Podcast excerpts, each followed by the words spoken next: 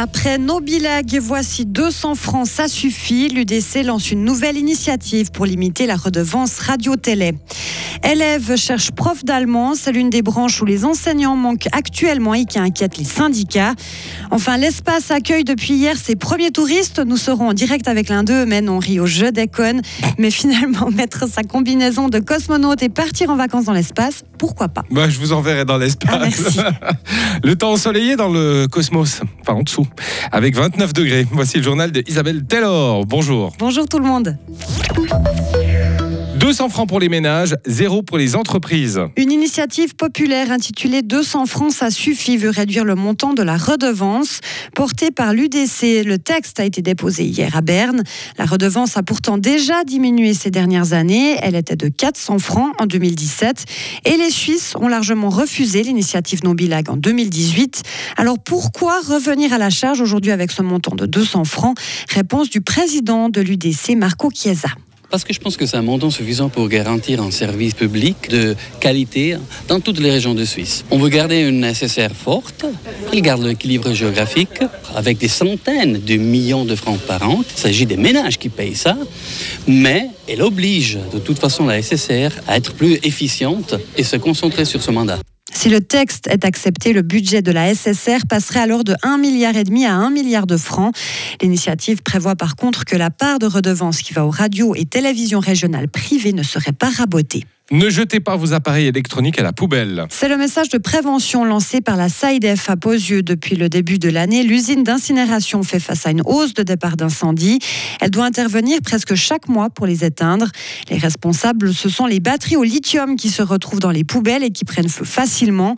Il faut donc recycler à part vos cigarettes électroniques, même jetables, les ordinateurs, téléphones ou encore batteries de vélo électriques. La pénurie d'enseignants persiste et menace la qualité de l'éducation. Les syndicats d'enseignants fait le point hier à Berne en vue de la rentrée scolaire.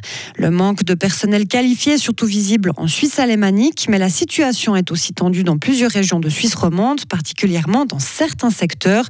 David Ray, président du syndicat des enseignants romans. Au niveau des branches, c'est clair que c'est toujours très très compliqué de trouver des enseignants d'allemand, notamment pour aller enseigner au secondaire. C'est un peu plus complexe. On a les branches scientifiques aussi qui parfois peuvent poser problème. On sait que l'enseignement spécialisé est un petit peu le parent pauvre actuellement. Il y a des volontés d'augmenter les effectifs dans les centres de formation, de faire des formations justement par la suite pour les enseignants, mais là c'est un peu plus compliqué. Les syndicats ont prévu de lancer une campagne nationale cet automne. Ils veulent sensibiliser le public et les autorités à l'importance de la qualité de l'enseignement. Les coûts des travaux à Bondo, dans les Grisons, dépassent le budget prévu. Il y a six ans, un éboulement avait fait huit morts et provoqué d'importants dégâts. C'était l'une des pires catastrophes naturelles en Suisse. Les travaux pour tout assainir, sécuriser et reconstruire sont toujours en cours et coûteront 25% de plus que prévu.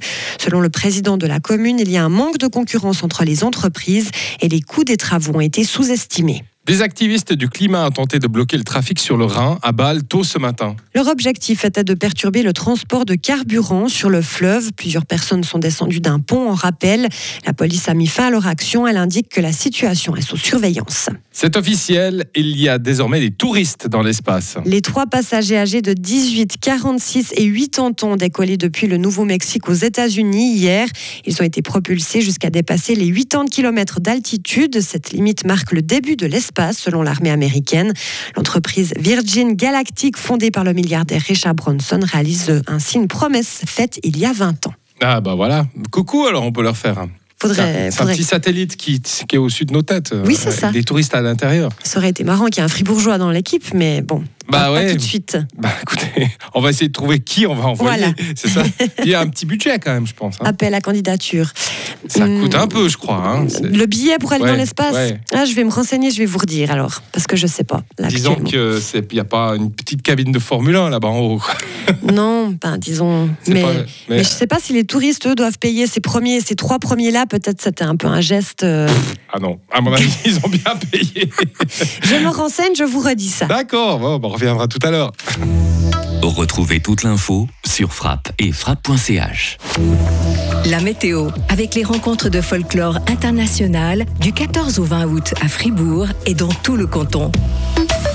Le temps reste bien ensoleillé aujourd'hui, température estivale jusqu'à 29 degrés. Pour notre week-end, samedi, dimanche, du soleil, de la chaleur avec euh, une tendance orageuse, surtout en montagne. Pour la semaine prochaine, bah, ce qui nous concerne, euh, lundi reste ensoleillé avec toujours cette tendance orageuse. Mardi, notre férié fribourgeois, bah, là aussi, petite tendance aux orages à Fribourg avec 16 à 28 degrés.